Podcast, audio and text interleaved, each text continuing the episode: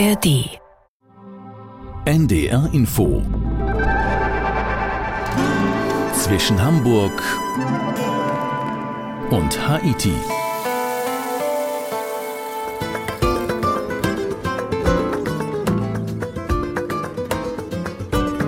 Granada, Andalusien ist heute das Thema in zwischen Hamburg und Haiti mit Udo Schmidt. Granada im Süden Spaniens, bekannt für die Alhambra, eine von den Mauren erbaute Stadtburg. Die Alhambra ist seit 1984 Weltkulturerbe und eine der am meisten besuchten Touristenattraktionen der Welt. Sie ist, das lässt sich sagen, das visuelle Highlight Granadas. Irgendwie hat sie auch jeder vor Augen. Aber es gibt noch ein anderes, ein immaterielles Highlight. Denn Granada war auch die Heimat von Federico Garcia Lorca, dem großen spanischen Dichter und Dramatiker. Und um ihn soll es heute gehen. In seinen Werken hat er der Stadt ein Denkmal gesetzt, dem Leben im Andalusien des frühen 19. Jahrhunderts. Und dem Flamenco natürlich. Tom Noga hat sich an Garcia Lorcas Spuren geheftet. Hallo Tom. Hallo Udo. Tom, bist du Spanien-Kenner oder wie bist du auf Garcia Lorca gekommen? Naja, ich äh, kenne Spanien schon sehr gut, habe dort Verwandtschaft. Ähm, und Lorca kann man in Spanien nicht entgehen, vor allem in Andalusien nicht. Von daher kannte ich viele seiner Gedichte, allerdings meist vertont als Flamencos. Und halt seine Dramen. Bernarda Albers Haus habe ich vor langer Zeit übrigens mal in Hamburg im Theater gesehen. Lorca kann man nicht entgehen. Das gilt heute auch für die Sendung auf jeden Fall. Garcia Lorca in jeder Zeile gleich. Den Flamenco habe ich eben schon mal erwähnt. Den verbindet ja nahezu jeder mit Spanien. Dabei ist er eigentlich typisch nur für Andalusien, nicht? Richtig, dort ist er im 19. Jahrhundert entstanden. Der Flamenco galt lange als Musik der Gitanos, der Roma Spaniens. In deren Kultur hat er auch seine Wurzeln, aber er hat eben auch viele andere Einflüsse aus Nordafrika und Schwarzafrika. Musikwissenschaftler haben im Flamenco Anklänge aus der jüdischen Musik gefunden und sogar eine Verbindung ins antike Rom. Dort sollen bereits südspanische Tänzerinnen aufgetreten sein mit Kastagnetten, den für den Flamenco typischen Handklappern. Andalusien war ja immer auch ein Schmelztiegel der Kulturen. Macht das Granada immer noch aus? In gewisser Hinsicht ja, auch wenn man im Alltagsleben davon nicht mehr viel mitbekommt, aber eben in der Architektur. Die Alhambra hast du ja schon erwähnt, sie ist maurisch. Dann gibt es den Realejo, das alte jüdische Viertel mit seinen labyrinthischen Gassen, aber auch mit herrschaftlichen Villen wie dem Palacio Condes de Gabia. Granada war das letzte Sultanat, das im Rahmen der Reconquista gefallen ist, der Rückeroberung Spaniens durch die katholischen Könige Ende des 15. Jahrhunderts. Unter den Mauren war Granada in der Tat ein Schmelztiegel gewesen, in dem Muslime, Christen und Juden lebten, Handel und Kultur florierten. Dieses Erbe hat im Flamenco nachgewirkt. Ja, haben wir schon ein bisschen was gelernt, Tom? Nochmal zum Flamenco eben erwähnt von dir. Wir kennen ja den Flamenco eigentlich als Tanz. Es gibt ihn aber auch und sogar fast vor allem gesungen. Ne? Ja, Flamenco ist in ganz klassischem Sinne Volksmusik, zu der immer getanzt und schon sehr früh gesungen wurde. Ende des 19. Jahrhunderts hat sich der Flamenco dann in den Bars von Städten wie Sevilla, Cordoba und eben Granada zur Vortragskunst entwickelt. Mit Tom Noga jetzt auch zur Vortragskunst in die Bars von Granada.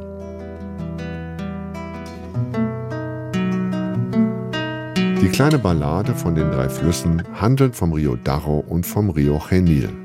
Sie entspringen in der Sierra Nevada, dem höchsten Gebirge Spaniens, und münden in der Vega de Granada, einer fruchtbaren Ebene, in den wichtigsten Fluss Andalusiens, den Rio Guadalquivir. De la Nieve al Trigo, vom Schnee zum Weizen. Bajan de la nieve al trigo, hay amor que se fue y no vino. Die Balladilla de los Tres Rios ist ein Cante Rondo, ein gesungener Flamenco. Geschrieben von Federico Garcia Lorca, dem großen Lyriker und Dramatiker.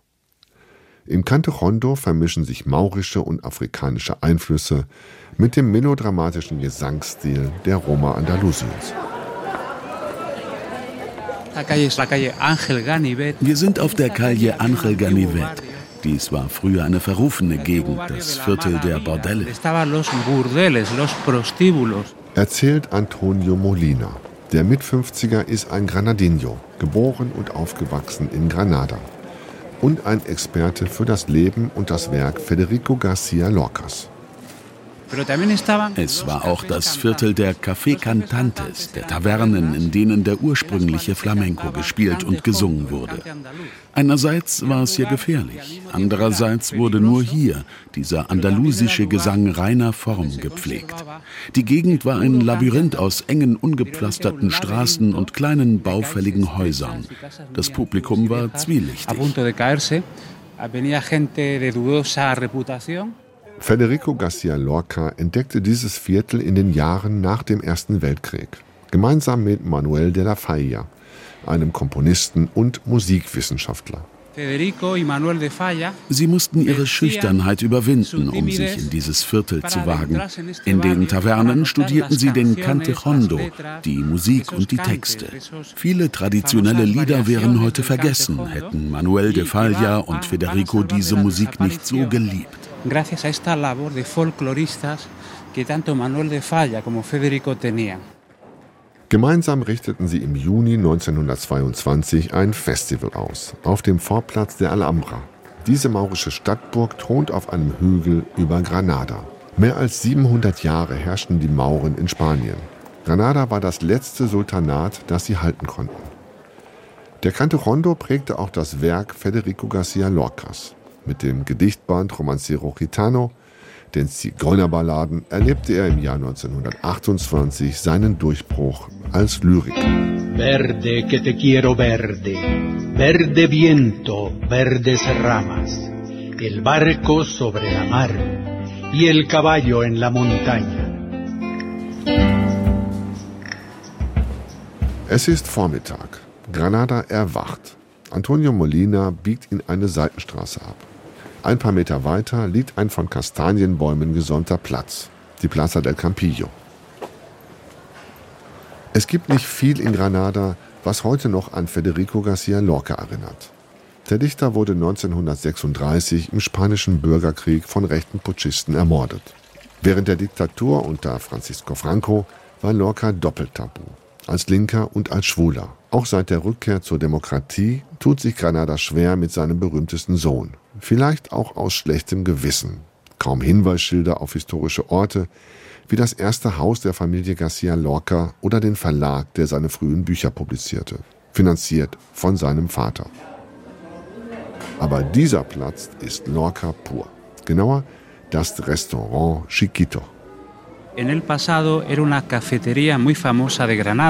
Früher war das ein berühmtes Café, das Café Alameda. Hier hat Federico Garcia Lorca seine ersten Verse und Gedichte geschrieben. Eigentlich wollte er Musiker werden, Pianist, um genau zu sein. Aber sein Vater fand das unangemessen für einen Jungen aus der Oberschicht. Man kann sagen, dass Federico Garcia Lorca im Café Alameda seine wahre literarische Berufung gefunden hat. y que fue el lugar donde nace la vocación literaria de Federico García Lorca. Drinnen ist es schummrig. Tische, Stühle und Regale aus schwerem Eichenholz. Die Wände ockerfarben mit Bordüren aus Mosaikfliesen. Im hintersten Winkel eine Statue. Ein Mann an einem Tisch sitzend, Stift in der rechten Hand, Schreibblock vor sich. Diese Statue ist aus Bronze. Sie stellt Federico dar. Der Inhaber des Restaurants hat sie anfertigen lassen als Hommage an den literarischen Stammtisch, den Federico mit seinen Freunden hier abhielt. Man nannte sie die Rinconcillistas, weil sie immer in diesem Eckchen saßen, auf Spanisch Rinconcillo. Viele Leute kommen hierher und setzen sich zum Essen an diesen Tisch. Auch Antonio setzt sich zu der Statue. Er zieht ein Buch aus seinem Rucksack und schlägt es auf. Es ist eine Fotobiografie mit wenig bekannten Fotos aus Federicos Kindheit und Jugend, auch von seiner Familie. Ein Foto zeigt den Vater, kerzengerade stehend mit ernster Miene. Ein strenger Mann, der Ende des 19. Jahrhunderts reich geworden war. Spanien hatte damals mit Kuba seine letzte Kolonie verloren. Das bescherte der Vega de Granada eine Sonderkonjunktur, weil Importgüter wie Zucker nun hier produziert wurden. Die Mutter dagegen in einem weißen Kleid, lächelnd. Liberal gesinnt und lebensfroh, sagt Antonio. Und dann Federico Garcia Lorca selbst. Gewelltes Haar, herausfordernder Blick, mal mit zusammengepressten Lippen, mal schmunzelnd. Er hatte zwei Gesichter. Auf der einen Seite das öffentliche, fröhlich, eine Stimmungskanone. Er setzte sich ans Klavier, spielte, rezitierte Gedichte. Er sagte, man müsse das Leben genießen, weil es so kurz sei. Aber in seinen Werken scheint Beklommenheit durch, ja Lebensangst. Das hatte vermutlich mit seiner Homosexualität zu tun, die er in der damaligen Zeit lange unterdrücken musste. Alle seine Theaterstücke und alle seine seine Sonette handeln von Enttäuschung, von Liebe, die sich nicht erfüllt. Die Sonette der dunklen Liebe zum Beispiel.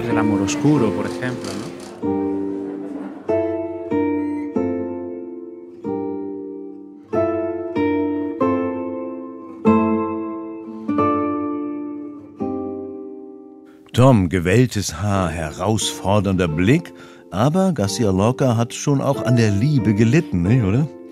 Ja, das zieht sich durch sein gesamtes Werk. Liebe geht schief, ist unglücklich, sie endet oft tödlich. In der spanischen Gesellschaft damals konnte Lorca seine Homosexualität nicht leben, zumindest nicht öffentlich. Und das dürfte seinen Blick auf die Liebe geprägt haben. Im Grunde war der Flamenco und der Cantejondo waren die perfekten Vehikel für seine Lyrik. Im Flamenco schwingt ja auch immer Melancholie mit und Strenge, gerade in den Bewegungen der Tänzerinnen. Eine Strenge, die auf den Katholizismus verweist, der in Spanien ja generell und in Andalusien im Speziellen lange prägend war. Und zwar in einer sehr strikten Variante. Was sich eben auch aus der Reconquista erklärt. Es galt, sich von der Liberalität des Sultanats abzusetzen. Tom, wir waren ja eben mit dir schon in den Bars von Granada unterwegs. Ähm, wenn ich da jetzt hin will, sind die leicht zu finden oder muss man sich da schon ziemlich gut auskennen? Ganz easy. Man googelt Peña, das heißt unter anderem Kulturverein, aber Vorsicht, es heißt eben auch Fanclub. Also zusätzlich Flamenco googeln und dann findet man etliche. In vielen der größeren wie der Peña La Plateria treten regelmäßig Flamenco-Sänger auf und Musiker in den kleineren ab und zu. Ja, Flamenco, der wird da noch gespielt. Ist das noch, ich sag mal, echt authentisch oder wird das mehr und mehr zur touristischen Folklore? Also die touristische Folklore, die gibt es natürlich auch in den Tanzshows, etwa in der Casa del Arte Flamenco, die allerdings auch wirklich künstlerisch hochwertig sind. Die Peñas dagegen sind eher underground, die Musiker oft jung, sie spielen klassischen Flamenco, mischen ihn aber auch mit Jazz, Rumba, Trance oder House oder sonstiger elektronischer Musik. Eine spannende Szene und eine Musik, die in die Charts kommt etwa von der fantastischen Sängerin Maria José Liago. Und hört sich nach ziemlich interessanter Verbindung so von Haus und modernem Elektro, wie auch immer, und Flamenco an. Finde ich sehr, sehr spannend. Wir lernen jetzt mit Tom Noga die Vega de Granada kennen. Die Häuser, in denen Federico Garcia Lorca seine Kindheit verbracht hat, sind heute Museen. Das in der 4000 Einwohnerstadt Fuente Baqueros in dem er am 5. Juni 1898 geboren wurde. Und jenes im noch kleineren Valderubio, in dem die Familie Garcia Lorca lebte, bevor sie im Jahr 1909 nach Granada zog. Valderubio hieß damals Asquerosa, auf Deutsch ekelhaft. Worauf dieser Name zurückging, ist längst aus dem kollektiven Gedächtnis getilgt. Das Haus duckt sich in der gleißenden Sonne auf einer Straße, die so gerade ist wie eine Schnur. Zweistöckig, weiß getüncht, die Vorderseite fensterlos mit einer mehr als mannshohen Tür aus Eichenholz. Die Felder um Valderubio sind sanft gewellt. Ähren biegen sich im Wind. Getreidesilos ragen in den Himmel. Auch heute noch dominiert Landwirtschaft auf der Vega de Granada. Zugänglich ist das Haus nur im Rahmen einer geführten Tour. Eine junge Frau rattert die Familiengeschichte runter. Nach heutigen eh. Maßstäben ist das Haus klein.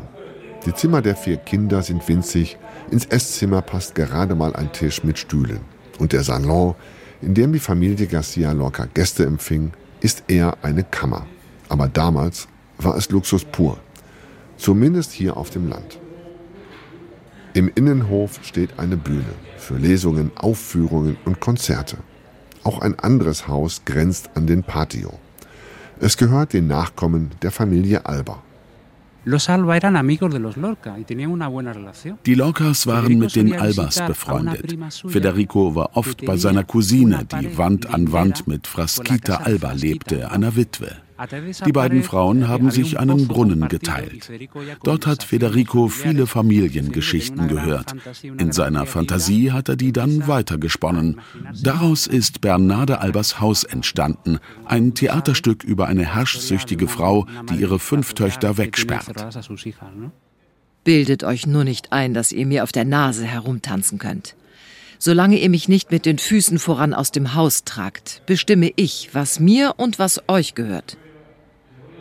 Bernarda Albas Haus ist Federico Garcia Lorcas wichtigstes und bekanntestes Werk. Bernardas zweiter Ehemann ist gestorben. Die Familientradition verpflichtet die Witwe und ihre Töchter zu acht Jahren Trauer. Nur für Angustia, die älteste, gilt das nicht. Sie stammt aus Bernardas erster Ehe. Angustia will Pepe el Romano heiraten. Pepe liebt Adela, die jüngste Tochter, ist aber scharf auf das Vermögen, das Angustia von ihrem Vater geerbt hat und willigt in die Hochzeit ein. Als Bernarda vom Dreiecksverhältnis erfährt, versucht sie Pepe zu erschießen. Im falschen Glauben, ihr Geliebter sei tot, nimmt Adela sich das Leben. In manchen Stücken oder Gedichten sind es Klassenunterschiede, die Tragödien auslösen, in anderen Zwistigkeiten zwischen Familien, wie zum Beispiel in Bluthochzeit. Oder es sind rigorose soziale Normen, wie eben in Bernarda Albers Haus. Dass Witwen jahrelang schwarz tragen mussten und weder erneut heiraten noch ihre Töchter verheiraten durften. Insofern spiegeln Federicos Werke das Spanien jener Zeit. Ein rückständiges Agrarland, gefangen in einem feudalen System, abgeschieden vom Rest Europas. Armut begegnet einem in seinen Werken immer wieder. Und Gewalt, wie sie auf dem Land damals üblich Antonio Molina blickt aus dem Fenster. Heute ist Valderubio eine verschlafene Kleinstadt. Wer hier lebt, arbeitet in der Landwirtschaft oder pendelt täglich nach Granada. Nachkommen der Lorcas und der Albas gibt es hier nicht mehr. Federico hat das Stück Bernarda Albers Haus genannt, weil er den Nachnamen poetisch fand. Seine Familie hat ihn gebeten, den Titel zu ändern, aus Angst vor Ärger im Dorf. Aber er hat sich geweigert. Ob es tatsächlich Ärger gab, wissen wir nicht, weil das Stück erst nach seinem Tod herauskam.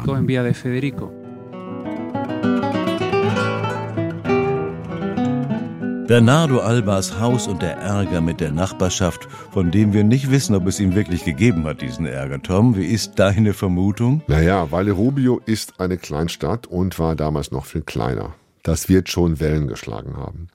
Leider wissen wir nicht, warum Lorca das Drama nach realen Personen benannt hat.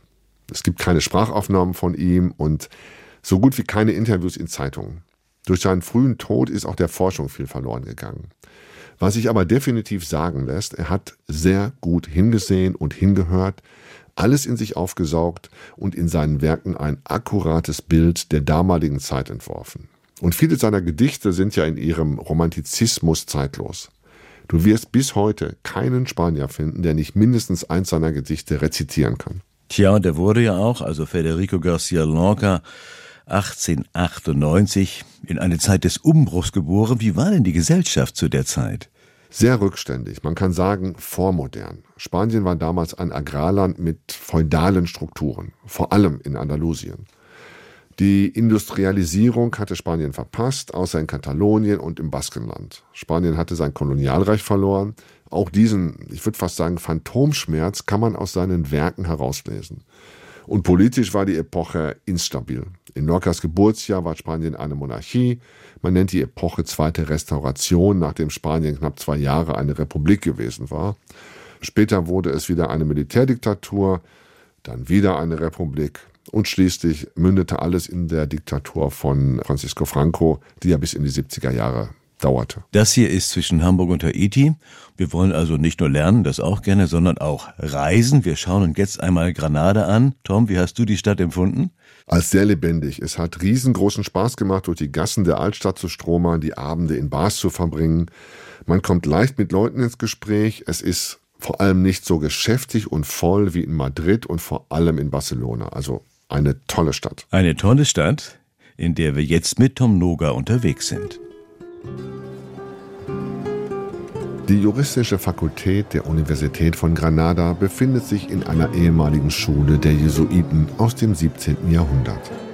Drinnen ein lauschiger Patio mit Säulengängen, von denen Hörsäle abgehen. Hier im Patio hängen viele Plaketten. Sie erinnern an wichtige Personen aus der Geschichte Spaniens, die hier studiert haben. Federico hat keine Plakette. Während der Diktatur wollte man nicht an ihn erinnern. Und heute ist man unter den Juristen wohl nicht gerade stolz auf die Karriere, die er gemacht hat.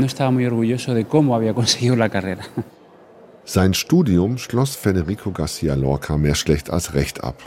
In Madrid, wohin sein Vater ihn geschickt hatte. Dort fand er Anschluss an eine Künstlerklicke um den Maler Salvador Dali und den Filmregisseur Luis Buñuel. Doch immer wieder verschlug es Garcia Lorca zurück nach Granada. Granada war Federicos Inspiration. Er hat die Stadt geliebt die engen, verwinkelten Gassen, die ganz alten Stadtviertel wie den Albaicin, die winzigen Tavernen in der Altstadt, die Mosaikfliesen überall an den Wänden, ein Erbe der Mauren. Monumentalbauten wie die Kathedrale hat er dagegen gehasst. Für ihn verletzten sie den Charakter Granadas.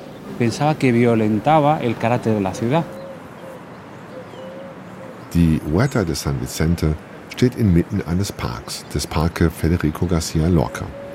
Ein Herrenhaus weiß mit grünen Tür- und Fensterläden und schmiedeeisernen Balkonen. Federico Garcia Lorcas Vater hat es im Jahr 1925 gekauft. Ein Landgut, damals am Rande Granadas.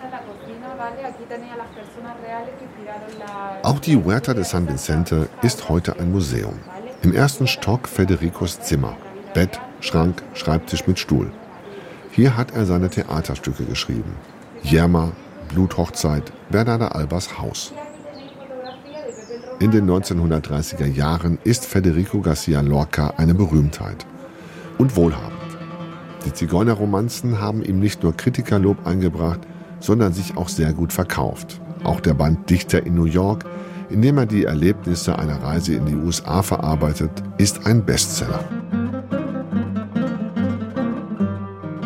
Als Federico Garcia Lorca nach New York aufbricht, ist Spanien eine Militärdiktatur. Bei seiner Rückkehr wird das Land demokratisch regiert, von einem Bündnis linksliberaler Parteien. Sie wollen Spanien reformieren. Auch Federico Garcia Lorca engagiert sich. Mit der Wanderbühne La Barraca bringt er im Auftrag des Kultusministeriums das Theater in die Dörfer.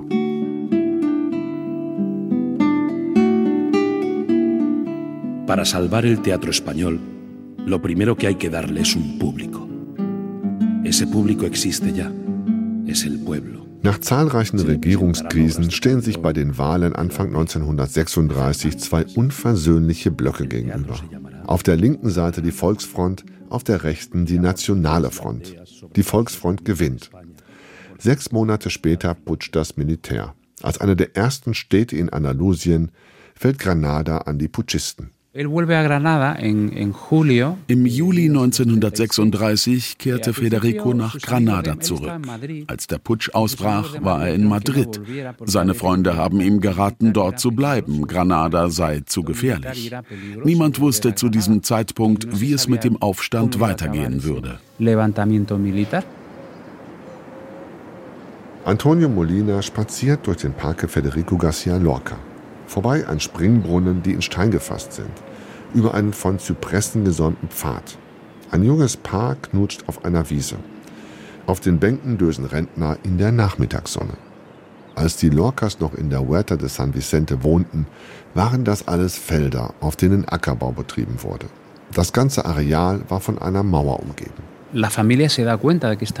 Seine Familie war besorgt, nicht nur um ihn. Der Bürgermeister Granadas, ein Sozialist, war Federicos Schwager, der Mann seiner Schwester Concha. Federico schlüpfte bei der Familie Rosales unter. Einer der Söhne, Luis Rosales, war mit Federico befreundet und ebenfalls Dichter. Außerdem hatten die Rosales Verbindungen zur Falange Española, einer faschistischen Partei, die auf Seiten Francos stand. Bei ihnen schien Federico sicher. aber nach neun Tagen wurde er verhaftet. Am Abend des 6. August 1936.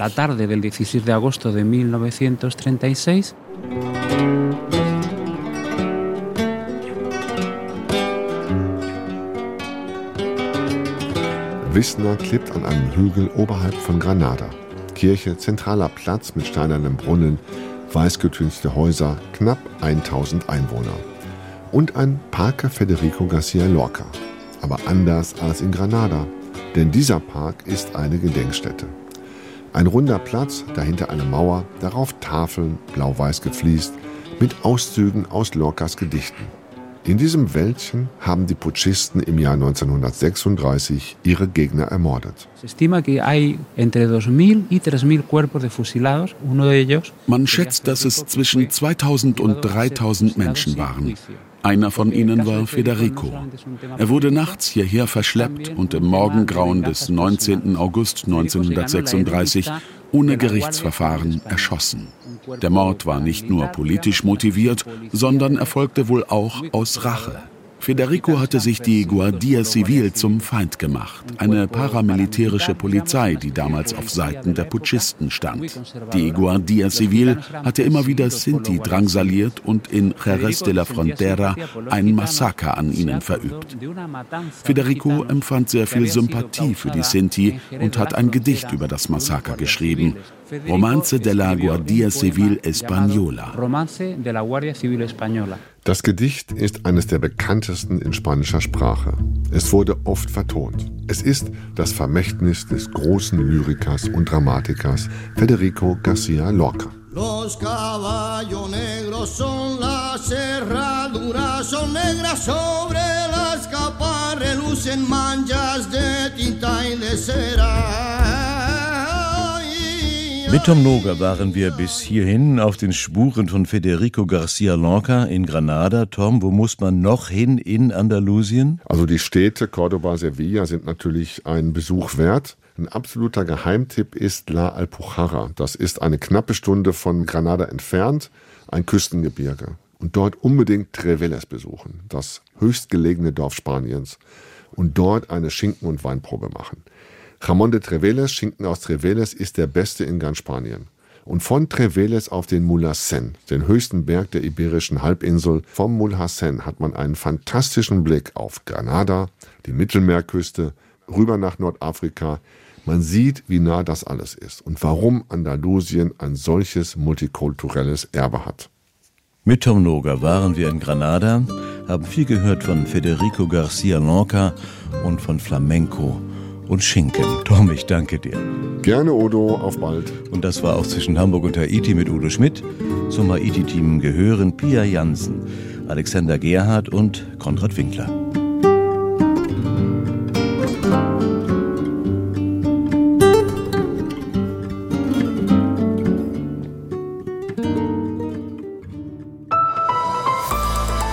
Ein Podcast von NDR Info.